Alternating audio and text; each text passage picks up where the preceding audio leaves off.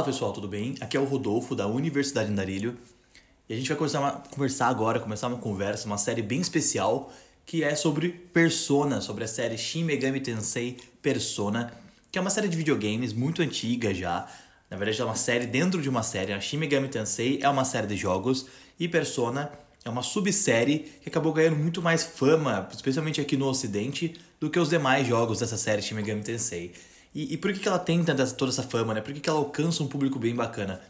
Porque ela é basicamente conceituada dentro dos, das ideias de Jung, né? De Carl Jung, da psicologia, psicologia analítica também. E justamente por isso tem o nome de persona, né? Sobre as máscaras sociais e os, os jogadores, os personagens dos jogadores, eles enfrentam sombras, eles enfrentam é, cognições, problemas dentro das pessoas, enfim, é uma série bem bacana e a gente vai utilizar ela como pano de fundo aqui para conversar então sobre cicatrizes, conflitos e comportamento humano, né? Sobre como essas coisas afetam o nosso comportamento, como as pessoas reagem, respondem a diversos estímulos comportamentais, o que, a gente pode entender disso, como que a gente pode observar isso, tentar fazer uma análise mais precisa, tentar compreender melhor essas coisas para que a gente possa então é, gerar também estímulos melhores, gerar também respostas melhores e se envolver melhor com essa questão comportamental de cada pessoa, né?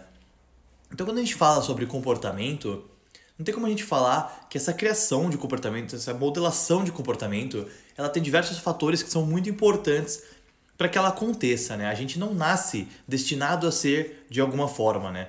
Várias coisas afetam o nosso comportamento, essas variáveis afetam mo o modo como a gente encara o mundo, o modo como a gente encara as oportunidades, o modo como a gente encara cada estímulo. De acordo com essas variáveis, nós vamos fazendo uma construção do nosso comportamento. Então, sim, existe sim uma questão genética, é um dos fatores né, mais importantes dessa criação do comportamento. Essa questão genética ela vai modelar a forma natural da sua resposta a, né, a diversos estímulos, mas ela não é a única coisa que afeta o seu comportamento.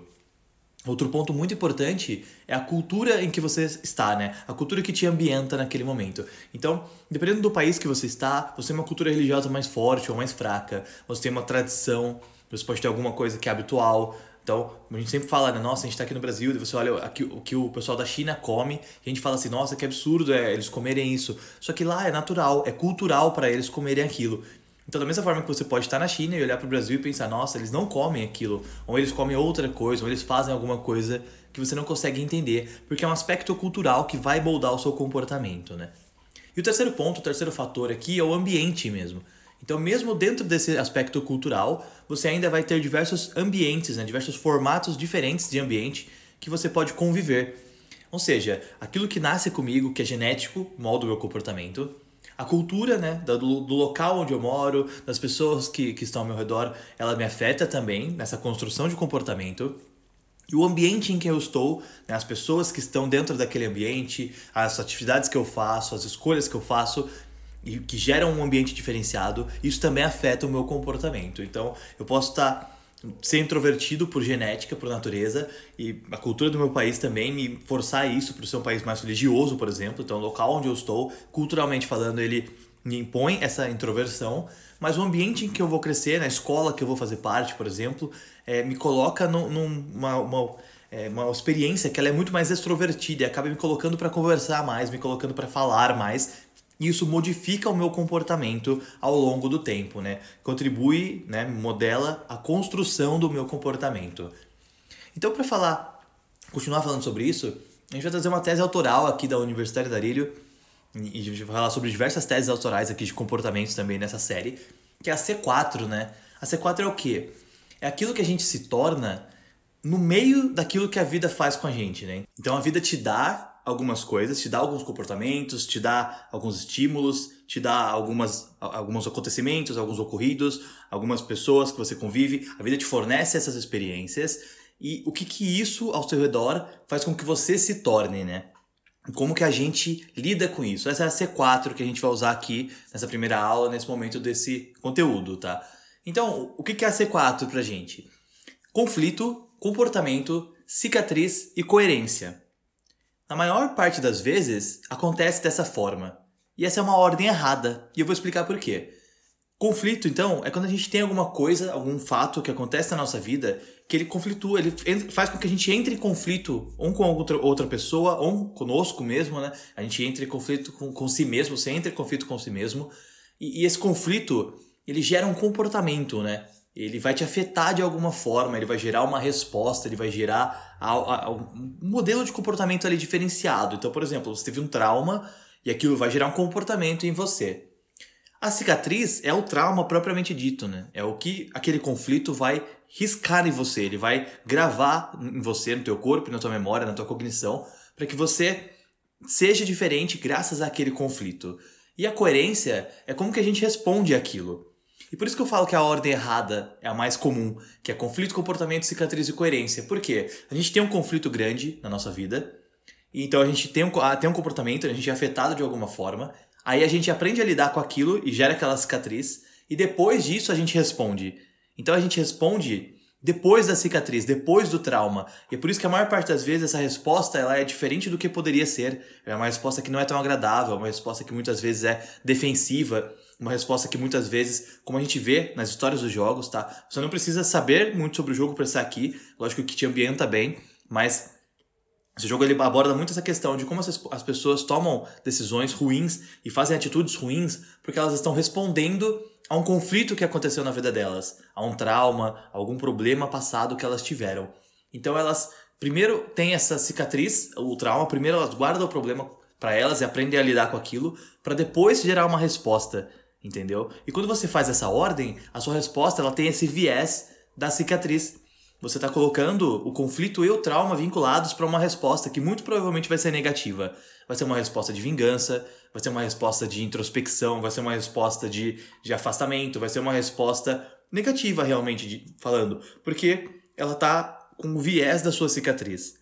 E como que seria então a ordem correta, né, para a gente poder trabalhar com essa ideia de C4 e mudar a forma que a gente responde a algum estímulo, mudar a forma que a gente responde aos conflitos, né? Então a ordem correta seria, dentro, dentro dessa tese autoral da Universidade de Arilho, claro, seria o conflito que é aquilo que aconteceu de fato, né? Então, algo aconteceu na sua vida e foi uma experiência negativa, foi algo marcante para você.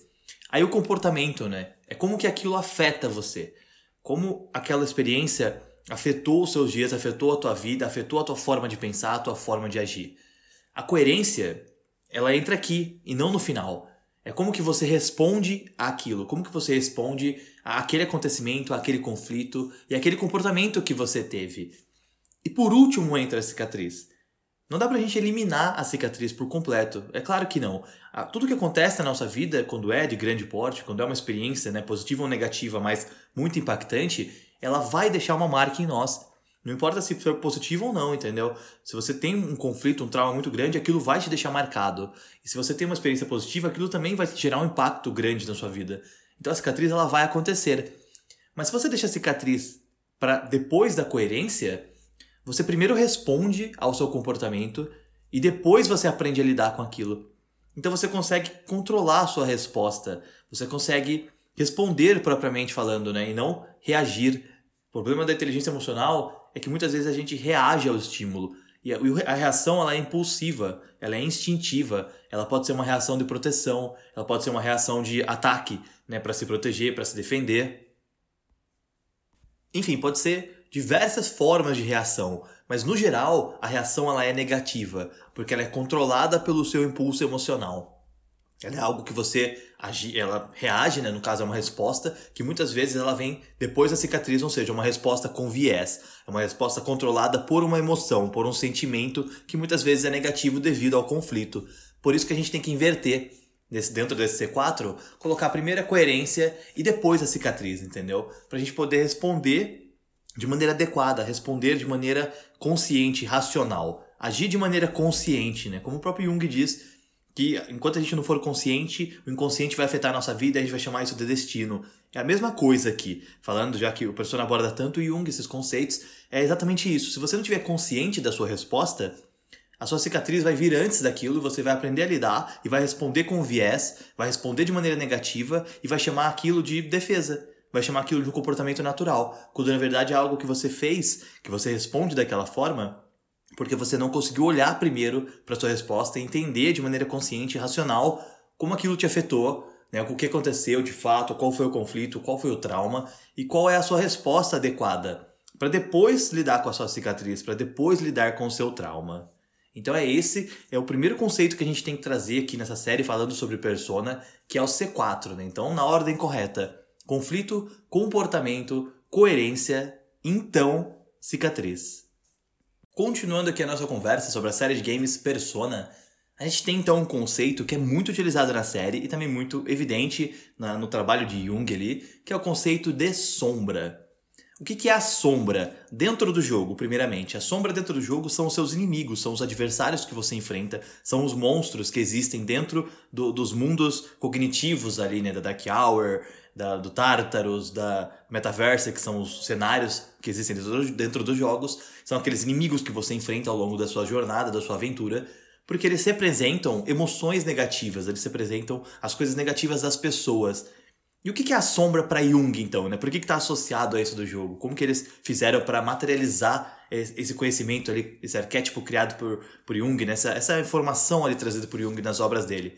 A sombra para Jung nada mais é do que aquele comportamento negativo, aquela atitude ruim, aquela forma de pensar ruim, de agir ruim, negativa que nós temos em nós, né? Tipo, então eu tenho um comportamento ruim, eu tenho uma, um, comportamento, um comportamento negativo, um pensamento negativo, algo negativo em mim, e esse, isso que eu tenho, eu rejeito, entendeu? Na maior parte das vezes a gente não é capaz de aceitar aquilo que a gente tem de pior.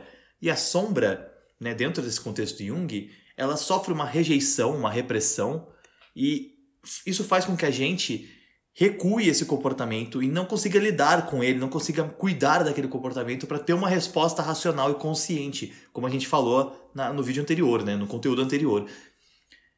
Isso porque isso deve ao fato de que a gente tem um ciclo natural para lidar com essa sombra e a gente de deixa de fazer o mais importante, entendeu? Que é realmente aceitar aquilo, aceitar aquilo como parte de nós, para só então poder cuidar daquele comportamento de maneira adequada. No geral, a gente inicia com a repressão, a gente reprime aquilo, a gente rejeita aquilo com tanta força que aquilo, apesar de ser parte de nós, a gente não julga aquilo como natural. Então, quando você tem um comportamento explosivo, por exemplo, você reprime aquele comportamento e faz um, um ato de negação. Você diz que não, eu não sou assim, isso não aconteceu, não foi isso que eu quis dizer, é, não foi dessa forma que eu queria responder, me desculpa, mas eu estava nervoso. Você nega aquilo em você. Você não aceita, você não consegue. Quando você procura na sua memória, você não consegue encarar aquilo que você fez como algo que você fez e que você faria novamente se passasse por uma situação de pressão, se passasse por uma situação similar, por um gatilho similar. E quando a gente tem repressão e negação, a gente tem uma outra ação que é muito mais perigosa, que é a projeção. Ou seja, a gente tem um comportamento muito ruim em nós e a gente rejeita aquilo, reprime, nega com tanta força que a gente projeta aquele comportamento em outra pessoa. Então eu começo a ver uma outra pessoa agindo de uma maneira e julgá-la por aquilo que ela está fazendo quando na verdade aquilo que ela está fazendo desperta uma emoção que é minha, desperta um comportamento negativo que é meu. Então a minha sombra ela é projetada em outra pessoa. E aí eu escureço aquela pessoa, né, com a, som com a sombra, né, com essa questão. Porque eu coloco o impacto negativo que eu gero na atitude do outro para poder negar aquilo em mim, entendeu? Isso é uma coisa que Jung aborda bastante e que a gente consegue ver dentro do contexto do Persona, né, esses inimigos que surgem, esses adversários que você enfrenta, justamente apresentando essas questões negativas que as pessoas colocam para fora delas, né? Tem um outro, uma outra série de games que chama Kingdom Hearts, que também aborda essa questão né, de sombra, que as pessoas criam essa sombra fora delas, no exterior delas. Por quê? É esse conceito, entendeu? Aquilo que eu tenho de ruim em mim é muito difícil de ser aceito, eu não, eu não consigo aceitar aquilo. Então eu gero uma ilusão e projeto aquilo em alguém. E com essa ilusão, quando eu projeto em si alguém, eu distancio aquilo de mim. E automaticamente fica muito mais difícil para lidar com aquilo que eu faço. Por quê? Porque eu estou agindo de uma resposta, uma, uma, uma reação, né? No caso, estou reagindo de maneira inconsciente. Eu estou colocando aquilo para fora, estou culpando outra pessoa, estou me vitimizando. Muitas vezes, dentro de um relacionamento, por exemplo, você tem um comportamento muito ruim e você projetando aquilo na outra pessoa, você vai fazer toda a culpa cair nas costas dela, cair nos ombros daquela pessoa. E aí você se vitimiza por algo que é você que tá fazendo, entendeu? E tá tudo bem se você passou por isso alguma vez na vida, se você tá passando, porque a tendência natural do ser humano é reprimir, é negar esse comportamento. Mas quando a gente começa a fazer um pouco mais, ter um pouco mais de autoconhecimento, a perceber um pouco mais as nossas ações, olhar de maneira consciente, racional, a gente percebe que na verdade isso é uma dissimulação, certo? A gente está fantasiando aquilo, a gente está fingindo que não somos nós e projetando aquele problema no outro para poder se distanciar dele. Então, às vezes eu tenho uma atitude, eu tenho um comportamento que ele é muito arrogante. Ou então, por exemplo, eu sou muito ciumento. E aí, eu tô lá com, com a minha esposa, tô com a minha namorada, tô com uma pessoa que eu amo, e ela tem uma atitude que eu julgo ciumenta, e o que, que eu faço? Eu projeto aquela negatividade nela. Ah, ela é uma pessoa muito ciumenta. Quando na verdade eu sou, e muitas vezes ela teve uma atitude similar àquilo. E eu vou encarar aquela atitude dela como um padrão dela, e não meu. E isso vai fazer com que, com que o meu comportamento de ciúme seja reforçado. Então eu vou aumentar a, a gradativamente, gradativamente, no caso, o quanto aquele comportamento aparece, o quanto aquele comportamento acontece, porque eu distanciei aquele comportamento de mim. E cada vez que ele aparecer, eu vou culpar aquela outra pessoa, porque eu projetei aquilo nela. E como que a gente sai disso, né? Como que faz pra gente perceber, então? Isso é, o primeiro estágio realmente é essa percepção, é, é notar que aquela atitude é nossa, né? É perceber que a gente tem que enfrentar aquilo, a gente tem que lidar com aquilo, não tem como escapar dessa, dessa ideia, daquilo que somos nós. Para então chegar no estágio de visão, que é de fato enxergar quem é você por completo, enxergar a sua sombra. Você tem que enxergar aquilo que você tem de pior também. E se você sabe o que você tem de pior, você está na frente de muitas pessoas pelo autoconhecimento já, inclusive, porque você sabe lidar com o seu pior, automaticamente você sabe lidar com o seu melhor também. Se você sabe que um gatilho desperta algo de ruim em você, você sabe que pode evitar aquele gatilho. Ou que se ele for inevitável, que você pode amenizá-lo pelo menos, porque você já se prepara para a forma como aquilo vai te atingir. Então você sabe o que desperta a sua sombra, você sabe o que desperta aquele comportamento, você tem uma noção de como evitar que aquele comportamento seja despertado, pelo menos de uma maneira muito grandiosa, muito explosiva, porque você entende aquilo, né? Você percebeu, você enxergou aquilo. E aí a gente vai para aceitação. Né? A aceitação é saber que aquela sombra faz parte de você. E não querer reprimir, não querer tirá-la de perto de você, sabe? Eu não quero que a minha sombra não seja quem eu sou. Porque eu sou aquela pessoa. Eu tenho essa atitude, eu tenho esse comportamento, eu tenho essa resposta a, estímulos, eu tenho essa reação, tudo bem. Tá, tá tudo bem, a gente é ser humano, a gente pode moldar esse comportamento, a gente pode moldar e aprender com isso. Porém, quando eu nego aquilo, quando eu reprimo aquilo, eu não consigo aprender com aquilo, porque eu não aceito o que é meu. Eu não aceito que sou eu. Então, a aceitação é muito importante para que você lide com esse autoconhecimento, com essa informação obtida a respeito de você mesmo e possa então começar a corrigir esse comportamento. E quando eu falo correção, não é negar a sombra, é perceber quando ela acontece e amenizar os danos, como eu acabei de dizer. Quando você aceita a sombra e ela passa a ser parte de você, aí você entra num processo que o Jung chama de individuação. Que é quando você consegue aceitar tudo o que você tem em você, tudo o que está ao seu redor e faz parte de você. E aí você se torna um indivíduo mais completo, você busca o seu self, seu super self. Você bu busca ser aquela pessoa, aquele universo singular que você deveria ser desde o início, porque você aceitou o que você tem de melhor e agora você aceitou o que você tem de pior. Então você sabe o que te afeta, você sabe como você responde, você sabe como as coisas moldam o seu comportamento, como elas modificam o seu comportamento, quais variáveis estão vinculadas ao seu comportamento e como responder a cada uma delas. Então é isso, a gente tem que tomar cuidado com essa questão da sombra, para que essa sombra não seja projetada e externalizada, da mesma forma que o jogo, o jogo né, os jogos da série Persona mostram esses monstros que são as, as sombras é, espelhadas ali, no caso, a pessoa coloca aquilo para fora e outra pessoa tem que vir enfrentar aquela sombra que é o que a gente vê no jogo. A gente, como jogador, como personagem, a gente enfrenta sombras que são projeções, externalizações de outras pessoas que não conseguiram aceitar a própria sombra, que não conseguiram lidar com aquilo que havia de pior nelas. E aí não dá pra gente falar de Persona, da série de jogos chamada Persona, sem falar do que é a persona propriamente dita, né? Então, persona é uma palavra que significa máscaras ali no caso, e ela são, é referente, no caso, às máscaras sociais que a gente tem. Isso dentro da psicologia analítica de Jung também. Mas primeiro vamos falar sobre o jogo. Né? O que é a persona dentro desse jogo? O que, que ela existe dentro desse cenário do jogo? A persona é, no caso, uma invocação, uma criatura que aquela pessoa, aquele personagem que você está controlando, ele externaliza, ele coloca a persona para fora dele no formato desse monstro, dessa criatura, dessa invocação, para batalhar contra as sombras e poder enfrentar ali aqueles inimigos e criar uma batalha, criar um contexto em que ele possa vencer aqueles desafios, aquelas dificuldades. Beleza. E o que é a persona, então, dentro da psicologia analítica de Jung?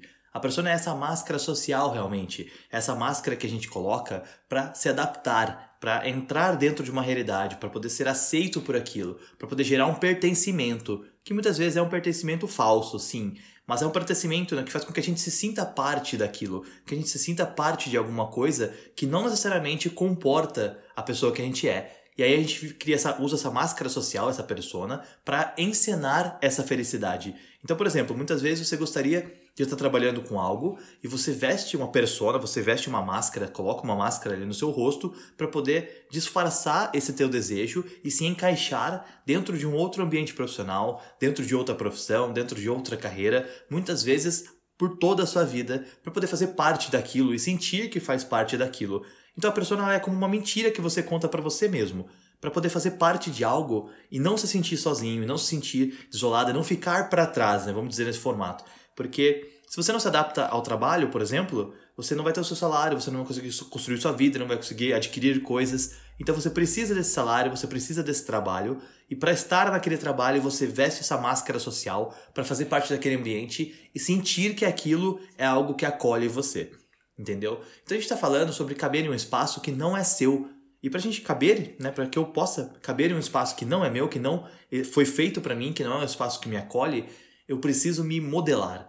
Eu preciso me rasgar para caber naquele espaço.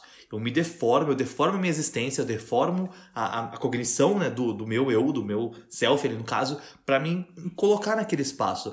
E a forma de fazer isso sem que doa tanto, sem que a gente sinta tanta dor, é vestindo essa máscara. Porque quando você veste essa máscara, essa persona, você veste essa máscara social, você realmente encena essa felicidade. E você consegue enganar os outros e também enganar a si mesmo, tá? Então não é algo 100% negativo, não. Muitas vezes a gente precisa usar a máscara social para estar dentro de um ambiente que a gente não gostaria de estar, mas que a gente precisa estar. Tá? Ela é algo que contribui positivamente nesse caso, porque muito provavelmente se você estivesse lá por você mesmo, da forma individual, singular, real, né, factual de você, você sofreria muito mais, muito mais. Então você entra naquele ambiente vestindo a sua persona e no caso naquele ambiente ela vai servir como uma proteção para você. Então ela não é algo completamente negativo, né? Diferente da sombra ali no caso. Ela é algo que existe em nós, que todo ser humano tem, todo ser humano faz, muitas vezes sem perceber, muitas vezes por vontade, mas que a gente faz para poder se encaixar em algo, né? Então, quando você usa a máscara sempre, é, por vontade própria, como eu disse agora, para poder se proteger de um ambiente que você não se sente tão bem, ou não se sentiria tão bem se não estivesse utilizando a sua máscara social, ela traz aquilo para você como uma proteção realmente. O problema da persona, o problema dessa máscara social, é quando você começa a usar essa máscara sem perceber. É o que a gente vê bastante nessa, na juventude que está presente dentro do Instagram, por exemplo. As pessoas elas vestem uma máscara social para fazer uma aceitação social, um pertencimento social né, daquela rede. Então elas criam uma vida que ela não é real. Elas vestem aquela máscara como se a vida fosse perfeita, como se tudo fosse bonito, tudo fosse agradável. E aquilo passa a ser tão real na vida delas que elas esquecem que aquilo é uma máscara. E aí o que, que acontece quando você está vestindo a sua pessoa, está usando a sua, sua máscara social, e você esquece que você está usando aquela máscara? Você começa a se distanciar do seu eu real. Como a gente falou no conteúdo anterior sobre a sombra, você distanciar a sombra de você é algo que afeta o seu comportamento negativamente, porque você precisa aceitar tudo o que você tem, tudo o que você é.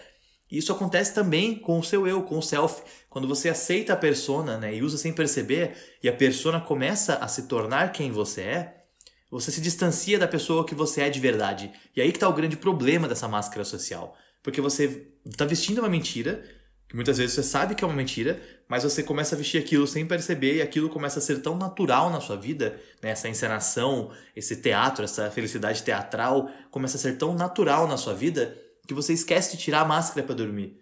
Você consegue, esquece de tirar a máscara para poder se olhar no espelho. Então você olha no espelho e você vê aquela persona. Mas você não é aquela persona. Você é uma pessoa, você é um eu, você é o self, você é o que está atrás daquilo.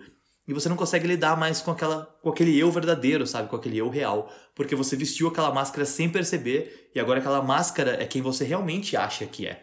Esse distanciamento que é o grande perigo da persona, né? Ah, então a gente está falando sobre 100% da ideia de se livrar das máscaras?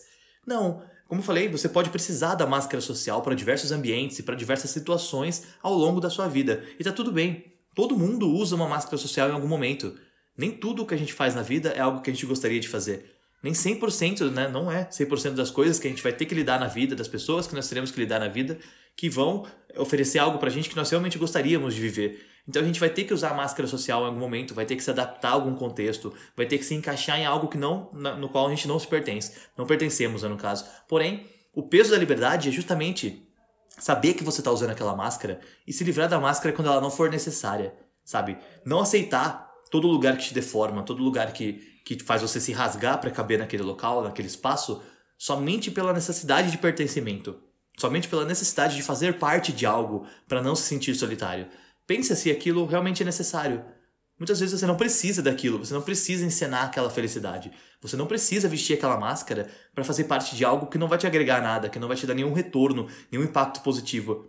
Muitas vezes você faz aquilo por carência, você veste aquela máscara para ficar perto de alguém que você não gosta, ou para fazer coisas que você não gosta, com pessoas que você não gosta, para impressionar pessoas que você não tem qualquer importância para você, né? não tem nenhuma relevância na sua vida, somente pelo fato de que você não quer ficar sozinho, que você quer fazer parte daquele grupo, você quer se encaixar desesperadamente naquilo. E aí você veste essa persona e começa a se esquecer de quem você é verdadeiramente. Então quando a gente leva isso pro jogo, o que a gente entende? Que eles têm essa persona como criatura porque eles conseguem manifestar aquela persona por vontade própria. Naquele ambiente, então, no caso, no metaverso, no Tartarus, no Dark Hour, enfim, qualquer que seja o persona que a gente está falando aqui, é, naquele ambiente cognitivo em que existem as criaturas externalizadas, em que eles encontram as sombras dos outros, eles vestem a persona por vontade própria, colocam a persona para fora, no caso, para enfrentar aquilo. Então eles usam a persona a favor deles. Eles usam a persona como algo que os protege daquela realidade, daquela sombra, daquela negatividade. E é um exemplo de uma aplicação super positiva da máscara social. Eles vestem aquela máscara para fazer parte daquilo, porque eles têm que fazer parte daquilo, eles não têm como evitar aquele contexto, né? Eles precisam fazer parte daquilo, enfrentar aquela dificuldade, enfrentar aqueles adversários, enfrentar aqueles problemas. E para isso eles vestem essa máscara social para se adaptar então àquele cenário, se moldar àquela necessidade e enfrentar corretamente os adversários que ele tem. O que a gente pode tirar de lição principal aqui então nessa questão de persona? Que a persona nada mais é do que lidar com aquele medo de ser, de não ser aceito como você realmente é. Como eu disse, ela tem o lado positivo muitas vezes, mas no geral, na maior parte das vezes, a gente procura pela persona, a gente procura por essa máscara social porque a gente não quer mostrar para a pessoa que a gente é de verdade. A gente não quer mostrar para um grupo que nós somos de verdade. Porque nós temos medos que. A gente tem medo de não ser aceito, de não se sentir parte daquilo, de não sentir o pertencimento, né? E a gente prefere um pertencimento falso do que mostrar de verdade quem a gente é e, se não formos aceitos, lidar com aquilo e seguir andando até que alguém nos aceite, até que algum grupo nos aceite. A gente tem esse problema. Porque como nós, como seres humanos, a gente é uma criatura social, né? A gente é uma criatura de grupos, é uma criatura coletiva. Por mais que muitas pessoas sejam introspectivas, sejam introvertidas, nós somos criaturas da coletividade. Então, indiretamente, subconscientemente, muitas vezes, a gente está buscando por esse coletivo, a gente está buscando por essa aceitação em grupo. E buscar por isso sem perceber faz com que você vista a sua persona, a sua máscara social, sem perceber também.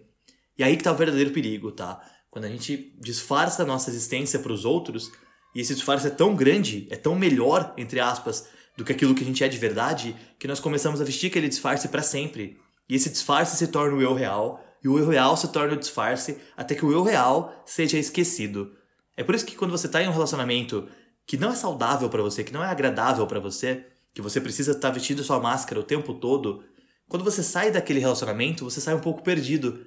Talvez você já tenha passado por isso, já tenha sentido isso na pele, ou talvez você tenha visto alguma pessoa passar por isso, tenha encarado essa experiência e não tenha compreendido direito, mas é essa questão.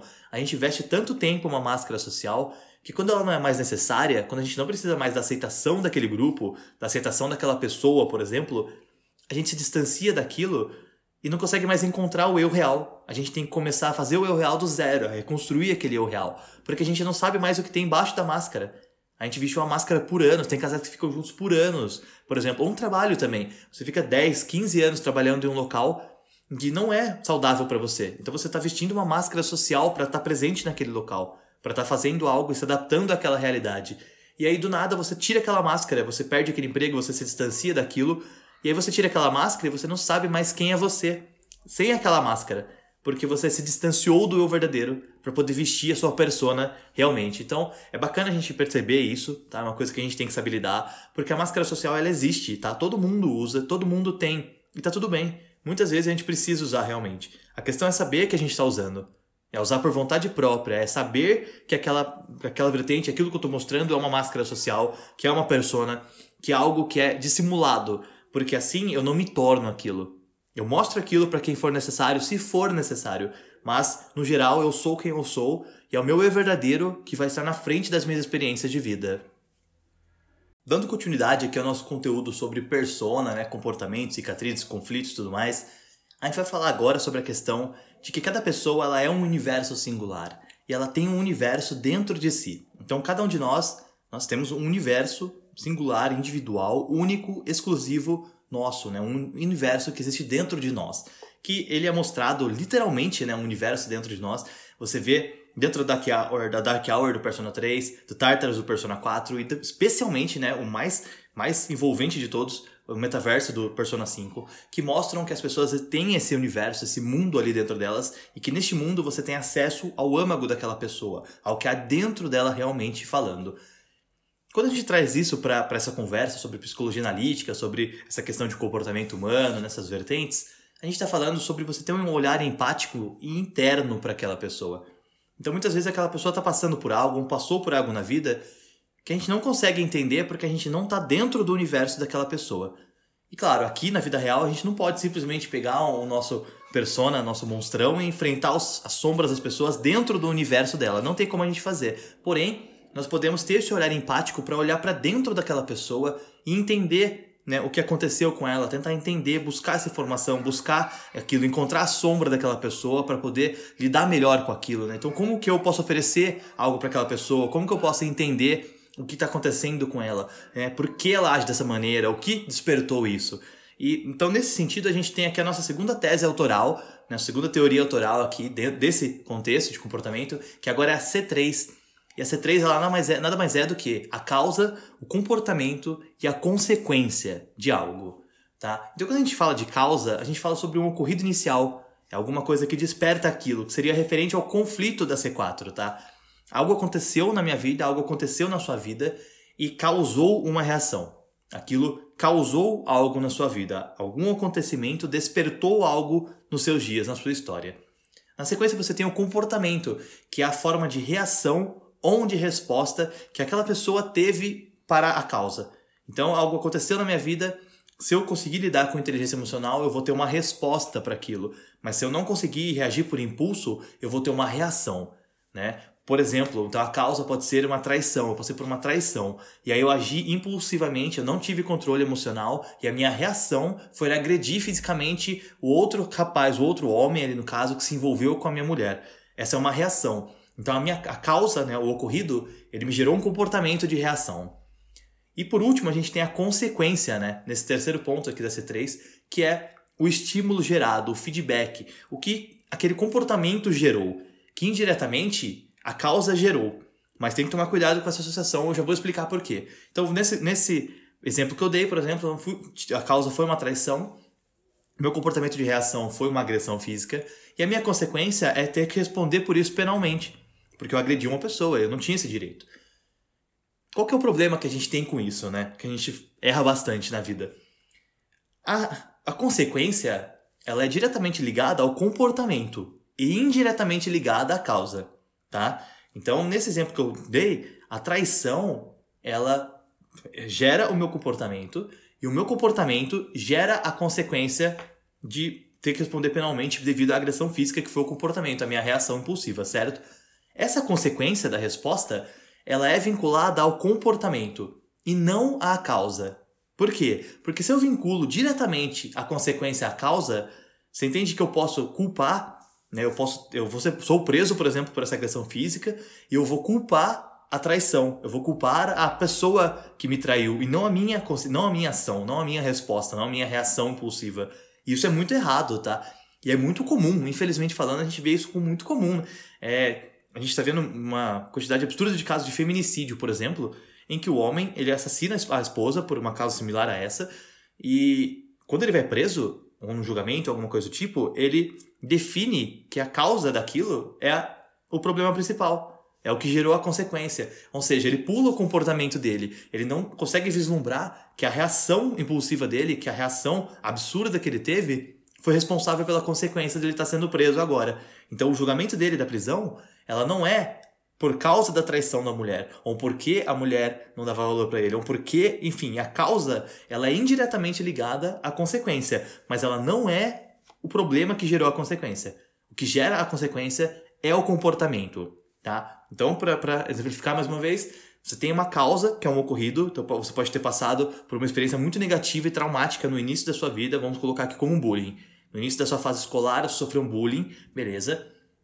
O seu comportamento, a sua resposta àquilo foi ficar introspectivo. Você acabou se afastando das pessoas, você acabou se distanciando das pessoas nesse período escolar e a consequência desse distanciamento, desse seu comportamento, foi com que, que você se tornou uma pessoa realmente introvertida. Então hoje você tem dificuldade de conseguir oportunidades profissionais, por exemplo, ou encontrar algo na carreira, ou melhorar como pessoa, encontrar um relacionamento, conseguir se envolver afetivamente com alguém, porque você tem essa introspecção, essa introversão, que é uma consequência do seu comportamento de distanciamento.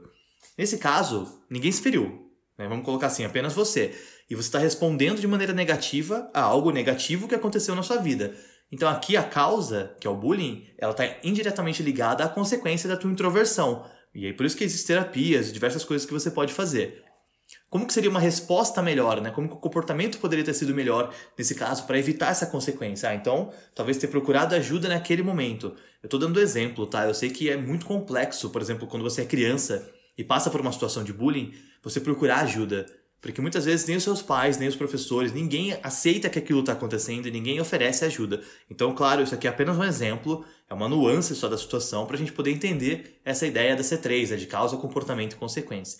Mas o que eu não posso fazer é ser um adulto introvertido, né, ter essa consequência, e quando adulto eu sem fazer nada para resolver aquele problema, né, sem buscar uma ajuda profissional, sem buscar uma terapia, sem buscar atividades que me fortaleçam esses pontos, esses aspectos, eu não posso culpar a causa mais, sabe? Então o bullying que eu sofri na infância, ele causou né, a consequência que eu tenho, indiretamente falando. Mas eu não posso me vitimizar por causa disso mais, entendeu? Eu preciso buscar ajuda. Eu preciso mudar o meu comportamento para poder mudar a consequência que ele trouxe, certo? Se eu quero mudar a minha introspecção, a minha introversão, eu preciso então criar essa causa de querer mudar e entrar num novo processo de C3, entendeu? Mudar essa causa mudar esse ocorrido inicial, e o ocorrido inicial passa a ser o momento em que eu percebi que eu tinha que mudar aquilo, e automaticamente mudar meu comportamento e agora buscar uma resposta, né? Uma resposta racional e consciente. Eu percebi que eu preciso mudar isso. Então agora eu vou procurar ajuda profissional. Eu vou me envolver em projetos que me coloquem para ter uma interação social, para ter um envolvimento social com outras pessoas, com estranhos, colocar uma roda de conversas, um grupo de livros, uma discussão, um debate, enfim, argumentações, qualquer coisa que me coloque com interações sociais para que eu possa então ter uma consequência de melhorar esse ponto da minha vida, tá? E recuperar então a consequência anterior, me recuperar daquilo.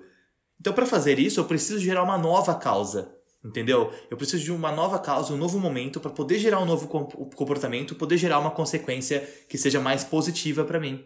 Não adianta eu estar preso numa consequência do passado e culpar a causa, que é só indiretamente ligada àquilo, sem perceber que o meu comportamento também definiu a consequência. Que a forma como eu reagi, como eu respondi, ela também definiu aquilo. Mas por que a gente está falando tanto aqui sobre o C3? Porque a gente está falando sobre desbravar, desbravar o universo do outro, sabe? E quando você olha o universo do outro, a gente que está olhando de fora, a gente precisa entender o comportamento dele, que foi o que realmente está diretamente ligado à, à consequência daquilo, mas a gente tem que entender a causa. Por quê? Né? Porque eu acabei de falar que a causa está só indiretamente ligada à consequência. Então por que, que a gente tem que entender a causa do outro? Porque a causa é aquilo que a pessoa está batalhando. Na maior parte das vezes, como eu falei agora, isso aqui é uma visão racional. Mas a maior parte das vezes as pessoas ainda estão inconscientes, subconscientes ali no caso, desse, desse quesito. Elas não percebem que estão lidando com aquela causa até hoje. Então muitas vezes elas têm um trauma tão antigo, tão passado, que às vezes elas nem, nem se lembram corretamente daquilo, mas a gente pode entender aquela causa para então entender o comportamento dela naquele momento e assim entender a consequência e buscar ajuda. A causa você entende, tá? Você não trabalha a causa, você entende a causa e trabalha o comportamento. É isso que você vai encontrar também num, num consultório de psicologia. Se você for falar com um psicólogo, com um psiquiatra, um terapeuta, qualquer coisa do tipo, eles vão entender a sua causa, eles vão buscar informações acerca da sua causa e vão trabalhar o seu comportamento agora. Por quê? Porque a causa é algo que a gente não tem poder. Eu não consigo mudar a causa. Eu não consigo mudar uma causa, especialmente quando ela é antiga. O que eu consigo é gerar uma nova causa acerca daquele comportamento e daquela consequência para gerar um novo comportamento e um novo, uma nova consequência. Então eu entendo a causa, eu trabalho o comportamento antigo, o comportamento atual, e eu amenizo as consequências para evitar que aqueles danos sejam maiores, né? Porém, quando você tem uma consequência que ela é muito negativa, o preço tem que ser pago. O preço daquela, daquele comportamento, daquela resposta, daquela reação, ele tem que ser pago, entendeu? É isso que a gente tem na justiça. Então, quando você tem a causa de uma família que nasce numa desigualdade social muito grande, e, esse, se essa causa ela gera um comportamento de colocar aquele indivíduo na vida criminal, por exemplo, uma vida de criminosos, uma vida de, de bandidos, de ladrões, de assassinos, assim, a consequência de ir para a prisão, por exemplo, é uma consequência que está vinculada à justiça. O pagar o preço pelo comportamento que foi inadequado é importante para a gente conseguir refletir sobre aquilo que a gente fez, sabe? Então você tem que lidar com a sua consequência. Não dá para esquivar dela somente porque você teve uma justificativa, uma causa. Porém, encontrar e entender essa causa faz com que você consiga remodelar um novo comportamento, né? Criar uma nova causa, lidar com um novo comportamento. Então a sua próxima consequência vai ser melhor. E aí que a gente fala sobre a reabilitação do, do preso, a ressocialização, né? Dele cumprir a sua pena, aprender aquilo, né? Refletir sobre o que foi feito, entender que o comportamento dele foi inadequado, então gerar uma nova causa, conseguir um ocorrido novo, um momento novo para ele, para gerar um novo comportamento então conseguir uma consequência melhor para a própria vida. Tá? O melhor que a gente pode fazer quando a gente encara uma pessoa, encara o universo dessa pessoa e olha para dentro dele assim, dessa forma como a pessoa trabalha, é acolher com segurança psicológica aquela pessoa. É realmente abraçar aquela pessoa, mostrar para ela que ela tem tá segura com você, que ela pode se abrir, que ela pode falar para você sobre a causa, que ela pode comentar contar a história dela para você, contar o que aconteceu de verdade, para que você possa entender melhor aquela causa e trabalhar aquele comportamento, né? Conversar com ela sobre o comportamento, porque ela tem que perceber que o comportamento é errado. Não adianta você que está de fora perceber, você não é capaz de mudar o comportamento de outra pessoa. E nunca vai ser, tá? Leva isso como lição. A gente nunca vai ser capaz de mudar o comportamento de outra pessoa. A gente interfere na construção de comportamento através dessas conversas que fazem com que a pessoa perceba o seu comportamento e crie uma nova causa para poder mudá-lo. Essa é a questão. O que a gente pode oferecer é ouvir com atenção, é mostrar um interesse genuíno e acolher com segurança psicológica realmente. Dar à pessoa a oportunidade para que ela seja o que ela pode ser de melhor, entendeu? Para que ela seja quem ela realmente é, que ela se livre da máscara social, que ela lide com a própria sombra e lide com as consequências do comportamento que veio, né, oriundo de uma causa, mas que não culpe a causa para sempre, não se vitimize de acordo com a causa. Crie uma nova causa para poder trabalhar um novo comportamento e então criar uma consequência mais positiva. A gente vai falar agora sobre a cognição do self.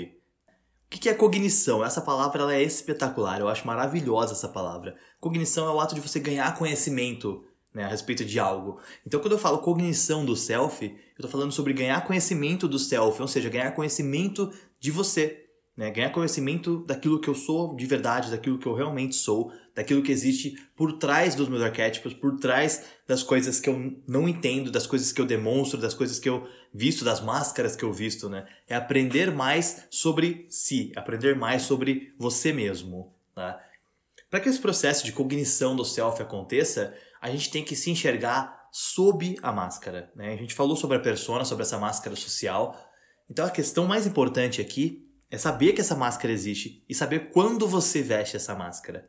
Então, em quais momentos da sua vida você está diante dessa máscara social? É o seu relacionamento? É o seu trabalho? São seus amigos? É um grupo que você está tentando fazer parte? Em qual momento da sua vida você precisa fingir ser algo que não é para estar tá lá? Tá? O ideal seria que a gente não precisasse fingir em momento nenhum, mas nós sabemos que a sociedade ela não aceita tudo o que nós temos em nós, né? tudo que a gente oferece. Então a gente tem que usar máscara em diversos momentos. Mas em quais momentos você está vestindo a sua máscara? Em quais momentos você está usando a sua persona? Você está diante dessa máscara social? Porque você precisa se conhecer sob a máscara. Você tem que saber quem você é quando ninguém está olhando. Quem você é diante da pessoa que faz com que você seja natural, com que você possa agir naturalmente, né? Quem você é na realidade, né? Na sua verdade, quem você é. Sem vestir qualquer máscara, sem fingir nada disso, né? E outro conceito que a gente falou então da sombra também é muito importante para isso. Por quê? É saber que a sombra existe. E você tem essa parte ruim, você não pode reprimir aquilo, você não pode rejeitar aquela sombra. Aquilo é você também. Mas no meio da sombra, né? Entre essa sombra, entre aquilo que você é, você tem que ser luz.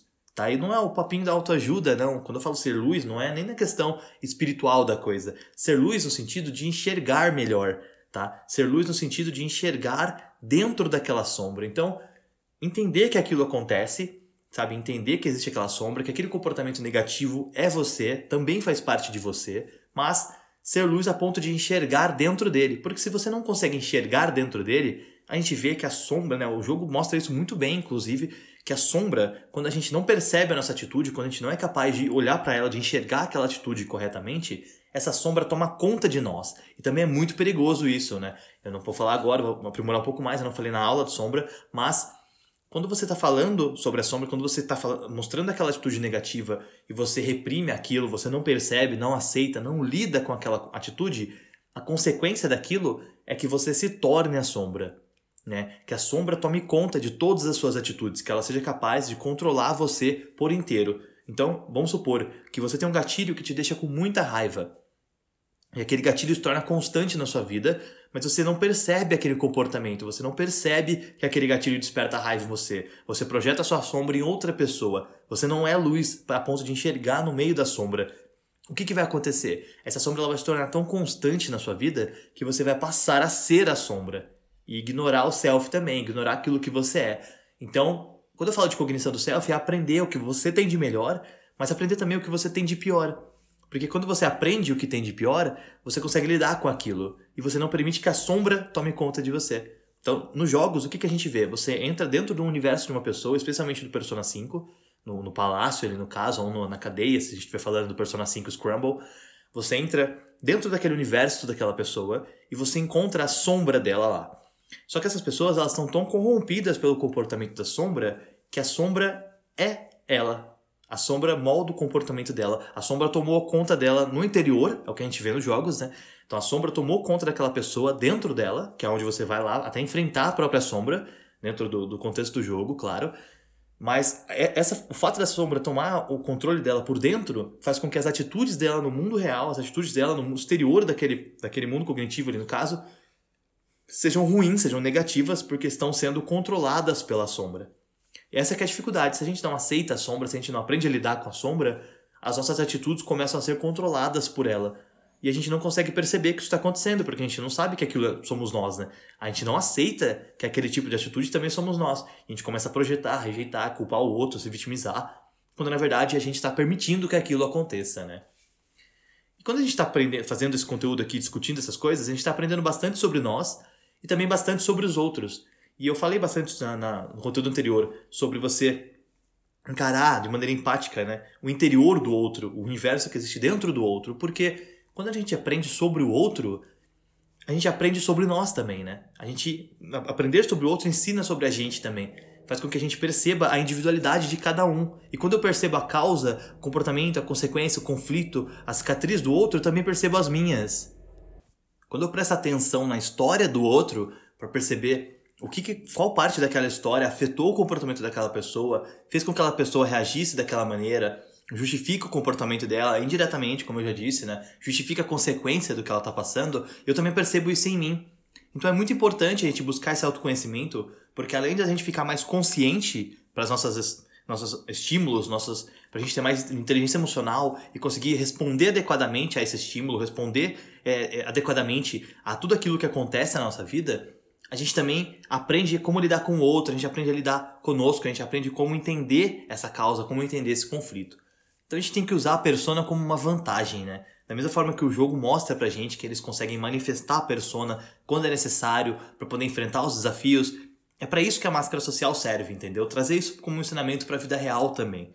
E estar acima da sombra, tá? No jogo então, a gente percebe que eles vencem a sombra da pessoa dentro do universo interior dela E isso desperta uma mudança de comportamento no mundo real, no universo exterior ali no caso, né? Fora do, do subconsciente daquela pessoa, do inconsciente coletivo.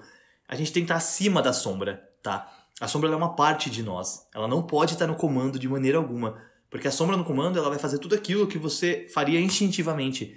E no mundo atual não comporta o instinto, porque o instinto é uma coisa animal e nós somos racionais. Então a gente tem que pensar antes de agir. Não é tudo que você quer fazer na vida que você pode fazer. Né? Instintivamente, a gente estaria preso já, cara, se a gente agisse por instinto. Não dá, entendeu? Não tem como. A gente tem que lidar com esse instinto, entendeu? Então não pode colocar sombra para controlar você. Você não pode permitir que os gatilhos façam com que você esqueça quem você é e haja somente pela sombra. Mas para isso, primeiro você tem que entender a sua sombra. Você tem que entender qual comportamento que você tem que é destrutivo para outras pessoas, que é negativo, que pode machucar alguém, que pode ferir alguém. E é muito difícil lidar com isso, porque ninguém quer aceitar que pode machucar alguém. Tá? Não é legal para ninguém falar assim, nossa, eu sei que eu machuco outras pessoas. Eu sei que eu posso magoar outras pessoas. Tá? Mas eu sei que isso pode acontecer. Então, como eu faço isso? Como que isso acontece? E o que, que desperta isso em mim? Né? O que, que acontece? Qual gatilho que acontece fora do meu controle que faz com que eu age assim? Então, é o ciúme, é, será que é uma dificuldade de relacionamento? É um problema no trabalho? É trabalhar com algo que eu não gosto? É a minha família? Sabe? Qual que é o gatilho que faz com que eu tenha essa atitude que é a pior atitude que eu poderia ter? E qual é essa atitude? E como que eu vou amenizar ela? Como que eu posso aceitar que eu sou assim e trabalhar para que eu não faça mais isso, que eu não machuque outras pessoas, que eu não magoe outras pessoas? Como que eu tenho que fazer? Né? O que, que eu posso fazer para amenizar esse dano, para trabalhar essa sombra? E quando a gente aceita isso e lida com isso, automaticamente a gente não permite que a sombra tome controle de nós. E a gente também não permite que a persona tome controle de nós, né? Como eu falei na, no conteúdo da persona. A gente vestia aquela máscara por tanto tempo, de uma forma tão influente na nossa vida, que a gente realmente chega a esquecer que nós somos uma pessoa diferente daquela máscara. A gente passa a ser a persona. A gente passa a ser a máscara. E a pessoa que a gente era sem a máscara, ela começa a deixar de existir. Ela começa a desaparecer né, gradativamente. E a gente vai se perdendo do eu real. E quando a gente precisa procurar esse eu real, é um trabalho de construção de identidade muito complexo, porque a gente apagou essa identidade. E essa identidade é a verdadeira, né? Então você apagou quem você realmente é para se tornar alguém que você queria ser naquele momento, ou que você precisou ser naquele momento. Então esse processo de cognição do self, de aprendizado, né, de aprender mais sobre você mesmo, ele é muito importante, tanto para aprender sobre você, quanto para aprender sobre o outro, né? O processo cognitivo ali, ele é muito importante, para que você possa se entrelaçar então nesses casos, entender o que é máscara, entender o que é sombra, entender o que é comportamento, o que é causa, o que é conflito, qual é a cicatriz, como você reage, como você responde, para entender todas essas questões e lidar melhor com elas. Dando continuidade aqui ao nosso conteúdo, a gente vai falar agora sobre significação, sobre sinais, né? Os sinais que a gente envia e o mundo cognitivo, aí que especialmente falando sobre Persona 5, né? Foi o último lançamento, no momento que essa, esse conteúdo está sendo gravado, em que as pessoas, né, os, os, ladrões ali no caso, para poder entrar dentro do mundo cognitivo e encontrar a forma real das coisas da pessoa, né, dentro do significado que elas criaram, eles precisam despertar aquilo no mundo exterior primeiro. E eles fazem isso através de uma calling card, né? Então a, a, carta que eles enviam, a mensagem que eles enviam no mundo exterior, ela gera uma mudança de comportamento que afeta a reação do mundo interior né? Desperta uma reação e isso muda a forma das coisas no mundo interior. É, é simplesmente genial você pensar dessa forma, tá? Porque o que, que a gente está falando, né? Do Persona 5 eles têm então a questão dos palácios, né? Que as versões, as sombras elas criam palácios no universo interior daquela pessoa, naquele mundo cognitivo. E nesses palácios elas fazem o que elas querem porque elas estão tomando controle das pessoas, né? A sombra controla a pessoa e no mundo exterior, no mundo real, a atitude das pessoas ela é deformada por esses palácios, deformado pela, pelo controle da sombra. E aí quando você manda essa carta, a sombra, ela é, uma, é impulsiva, como eu disse, a sombra ela é instintiva. Então ela perde o controle daquilo. Ela se abre e ela se torna mais vulnerável para que então os personagens ali possam entrar naquele mundo cognitivo, encontrar a sombra e derrotá-la, né? E quando a gente está falando de Persona 5 Scramble, que é uma continuação ali que teve posteriormente, nesse jogo você tem as cadeias. E é basicamente a mesma coisa. A gente está falando sobre uma, uma causa ali, algo que aconteceu na vida da pessoa que desperta um trauma, né? Então você tem a Trauma Room, onde você conhece o trauma daquela pessoa e você faz a carta depois para poder tornar essa pessoa vulnerável e abrir a proteção daquele mundo cognitivo para que você possa entrar ali com os personagens e enfrentar, no caso, a versão sombra daquela pessoa também, para liberar os desejos que ela absorve de outras pessoas, né? Nesse caso, a gente pode fazer uma analogia de que aquela pessoa ela começa a se absorver da fragilidade dos outros, né? Então, a, a sombra dela faz com que as outras pessoas vistam personas, vistam máscaras sociais ali no caso, e ela se absorve daquilo, da fragilidade emocional daquelas outras pessoas, entendeu? Utilizando, no caso, aquele mundo cognitivo. Mas o que, o que, que tem de lição né, disso, para a gente trazer aqui para a vida real? O que, que a gente pode conversar sobre isso? Sobre a significação, e especialmente então a ressignificação né, de um acontecimento. A gente tem memórias no, no nosso subconsciente que a gente associa, né, elas ficam presas a objetos, a músicas, a lugares, entendeu? A gente significa alguma coisa, algum objeto. A gente vê muito isso no Persona 5 Scramble, que quando você encontra os cores ali, assim, os itens que protegem aquele universo no interior da pessoa, são itens que têm valor para ela somente. Então, por exemplo, se é uma personagem que ela é prefeita de uma cidade e que o item que protege ela, no caso, é um cartaz da eleição dela, por exemplo. Porque aquilo gerou um significado para ela. Aquilo tem uma significação que somente aquela pessoa vai compreender, porque está preso a uma memória, está preso a uma causa, está preso a um conflito, está preso a um trauma, a algo que faz com que aquela pessoa haja de maneira diferente. E dentro né, desses itens, dentro dessas coisas que estão significadas dentro de nós, a gente tem vozes que obrigam né, que a gente age de alguma maneira. E essas vozes elas são ligadas a esses arquétipos que eu falei. Então você tem uma voz, por exemplo, que pode estar referente à sua sombra, é, pedindo que você age de maneira instintiva. No exemplo da traição, por exemplo, a sombra quer que você vá atrás da pessoa. Ela quer, quer que você externalize aquela raiva, aquele sentimento negativo que você tem. E essa voz no seu inconsciente, ela faz com que essas memórias se manifestem de maneira negativa, especialmente quando há uma causa ou um conflito que é muito negativo. Então, se você sofreu bullying na infância e algo acontece de muito forte na sua vida, a significação dessa memória pode fazer com que essa voz te incentive a fazer algo muito negativo. E é como eu falei, a causa ela está indiretamente ligada à consequência. Mas a causa desperta um comportamento. E esse comportamento gera a consequência. Porque você está mais vulnerável a esse tipo de ação se você não percebe a causa. E entende a causa antes de tomar uma atitude, né? Antes de ter algum comportamento. Essa memória negativa, essa causa, esse conflito, ela gera uma manifestação de impacto negativo, né? E aqui a gente tem, eu vou trazer três exemplos de comportamentos que a gente tem que são vinculados a essa significação. Então, no caso, comportamentos que eles estão vinculados a essa manifestação. São comportamentos que acontecem porque eles estão representando uma manifestação negativa, né? Vamos dizer assim, uma manifestação que é referente a essa memória, referente a essas vozes do inconsciente, referentes a essa significação que a gente fez com algo, alguma coisa, um objeto, uma música, um lugar, uma pessoa, enfim, alguma lembrança de causa e conflito. O primeiro comportamento aqui então é o defensivo. É um comportamento que coloca a gente no instinto de proteção. Tá? Então, eu tive uma experiência negativa no relacionamento anterior e por causa disso, nas minhas próximas experiências de relacionamento, eu me defendo daquela pessoa sem que aquela pessoa me ataque. Eu vou criar uma proteção, eu vou criar uma barreira, eu vou criar uma armadura ao meu redor, porque eu tenho medo de passar novamente por algo que eu já enfrentei. Então eu me permito viver aquela experiência, mas eu me defendo dela, né, faço uma proteção ali no caso, que impede que aquela outra pessoa se aproxime de mim da maneira como ela gostaria. E me impede também de me aproximar daquela pessoa como eu deveria, talvez, entendeu? Porque eu tenho esse comportamento defensivo. Outro exemplo aqui, então, a gente tem um comportamento agressivo. É um comportamento de revolta. Então, por exemplo, você teve uma experiência com pessoas, com um grupo de amigos que não aceitaram o que você era e você se revoltou com aquilo e isso despertou em você um gatilho que faz com que a sua sombra se manifeste de maneira mais fácil, mais rápida, mais instintiva ali no caso, quando algo similar acontece. Então você conhece alguém e essa pessoa tá fazendo, tá criando uma intimidade com você ainda, tá né, se aproximando, fazendo uma amizade bacana com você.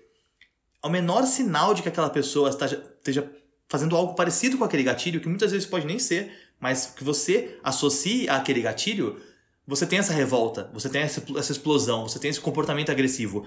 Eu não vou aceitar isso, eu não vou participar disso mais, eu não acredito que você está sendo assim comigo. Você ataca aquela pessoa sem perceber, porque em algum momento você precisou atacar, você sentiu que precisava atacar para poder manifestar aquilo que você é, para poder manter os seus desejos, manter as suas, suas vontades, manter aquilo que você gostaria que fosse em você, né? manter aquilo acontecendo.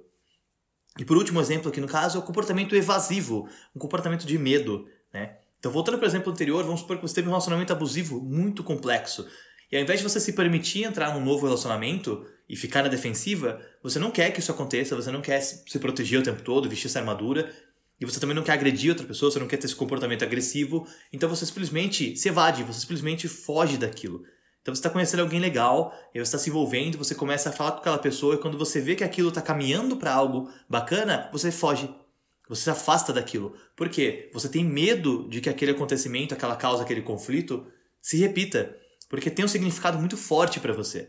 Então, ao invés de você ter, ter a lembrança do ataque e se defender antes do ataque, onde atacar antes de qualquer sinal ali no caso, você simplesmente não se envolve com qualquer sinal. A sua significação anterior ela é ainda muito forte no quesito do medo. Isso faz com que você fuja de novas experiências, com que você fuja de qualquer possibilidade de gerar uma nova experiência. Esse comportamento evasivo também impede que você abra novas portas na sua vida, né? Impede que você busque oportunidades novas, conheça pessoas novas, se envolva com carreiras novas, enfim, qualquer coisa que siga a tua vida, porque você segue evadindo, né? você segue fugindo daquilo devido a esse comportamento, ali no caso, a essa, esse instinto de medo, né? Então, quando a gente fala de sinais de significação, a gente tem que entender os sinais do outro, né? Quando a gente vai entender a causa, a gente também vai entender o que, que aquela causa tem de significado para aquela pessoa.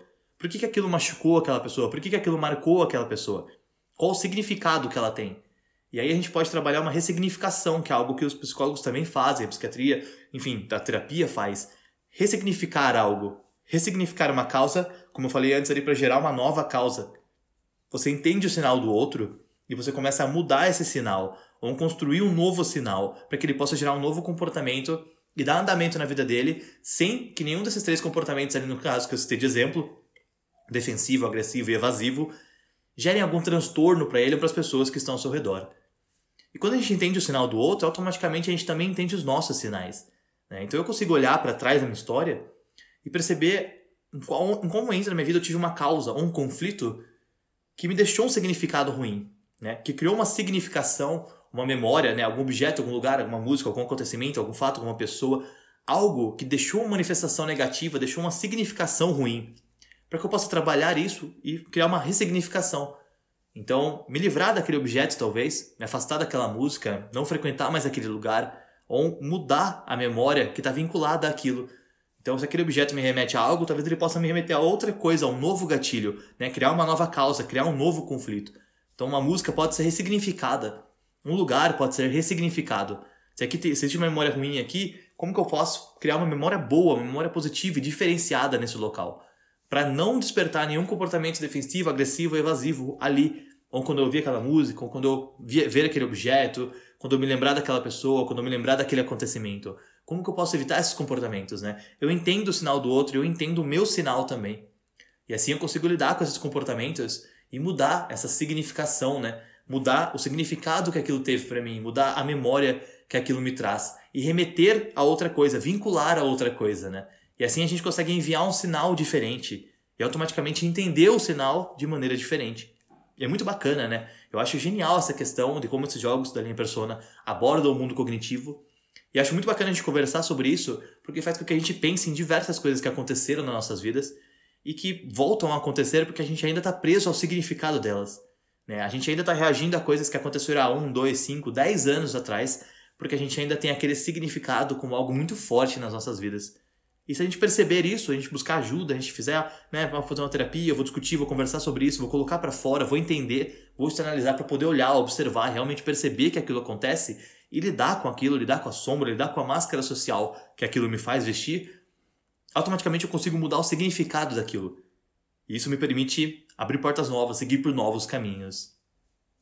E não dava pra gente finalizar esse conteúdo de persona aqui no caso, sem falar sobre o inconsciente coletivo, né, que é uma coisa tão abordada na série e também muito importante ali para a psicologia analítica do Jung, né, que nada mais é do que um ponto do nosso subconsciente que é comum para todos nós, né? O que é comum a todos nós, aonde todas as coisas começam, né? Não necessariamente terminam porque a gente consegue passar por ele e criar então o nosso próprio inconsciente, criar também a nossa visão, as nossas perspectivas, mas é aquilo que existe de comum entre todos os seres humanos, né? Onde as cognições se encontram, né?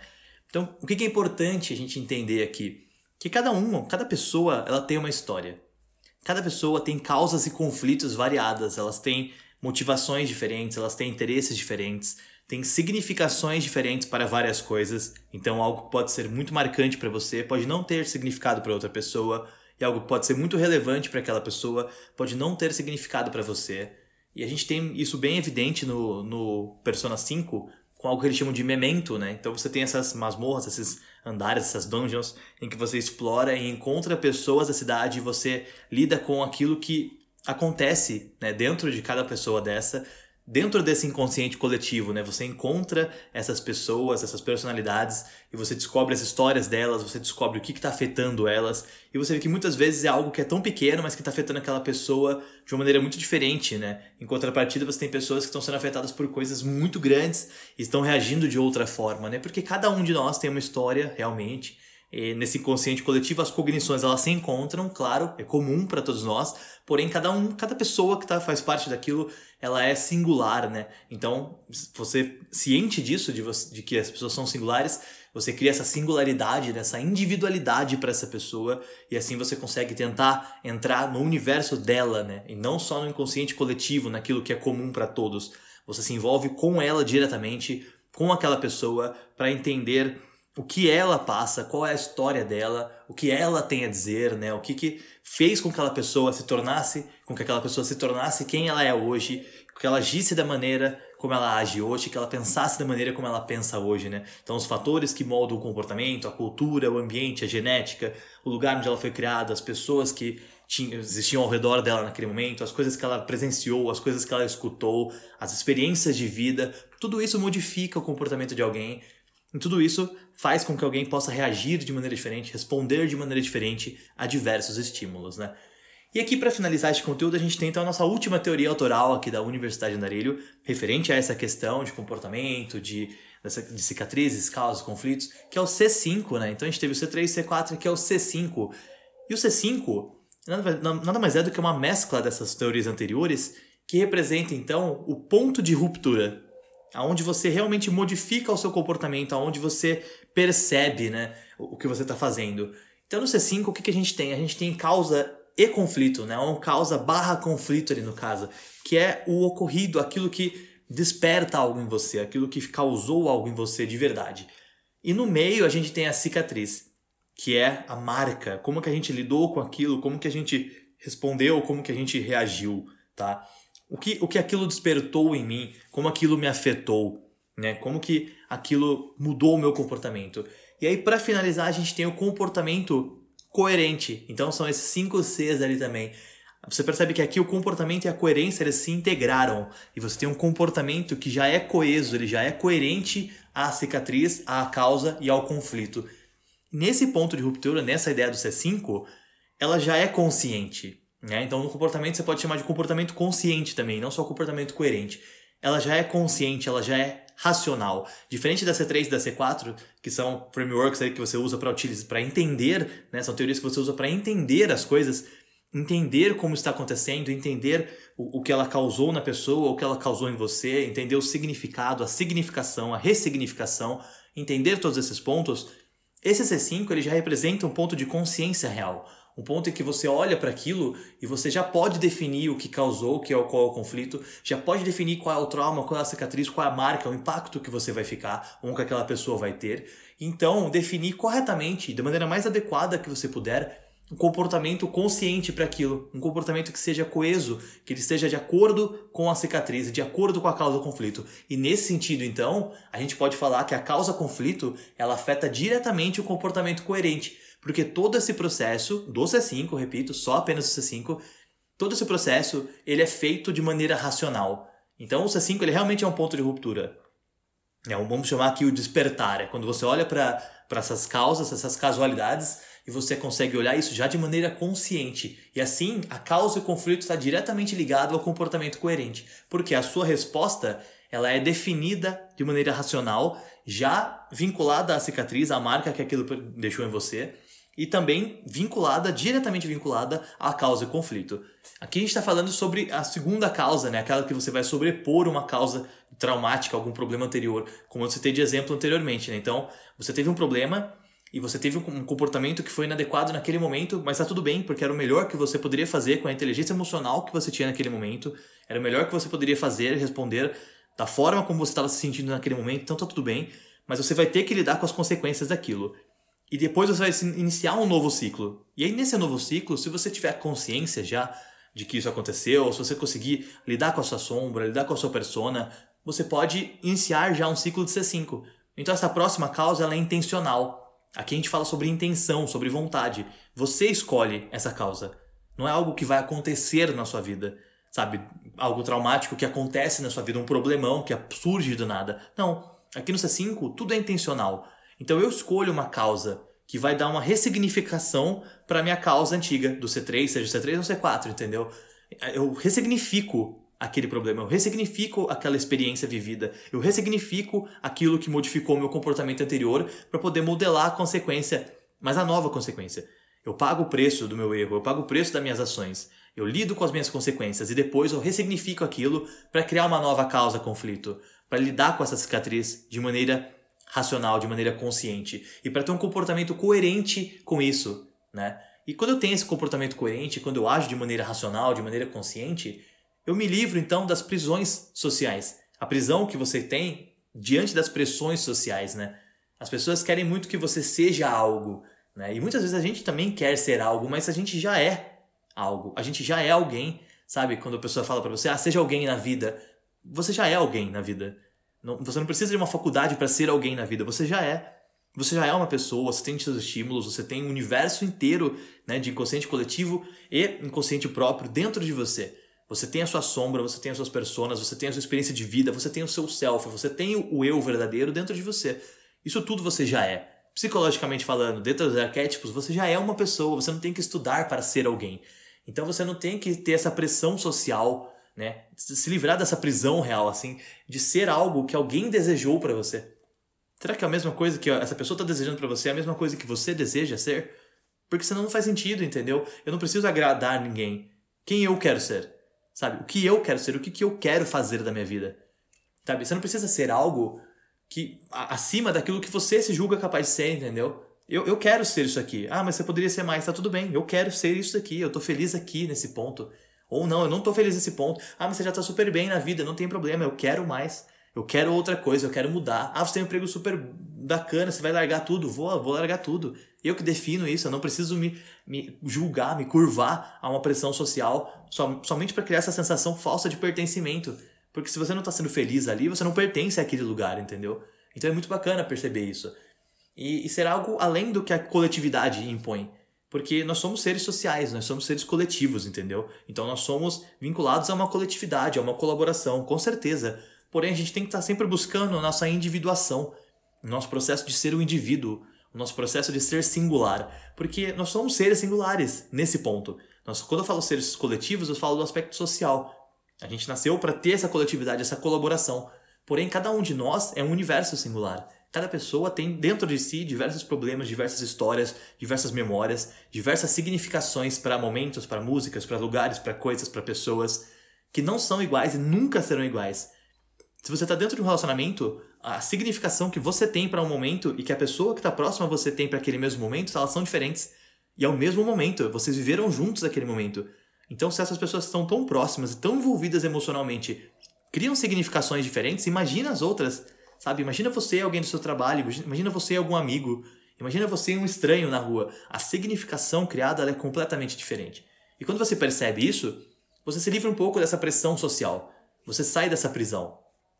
Para você saber que já é alguém e que você pode ser aquilo que você quiser, porque você tem que definir aquilo, entendeu?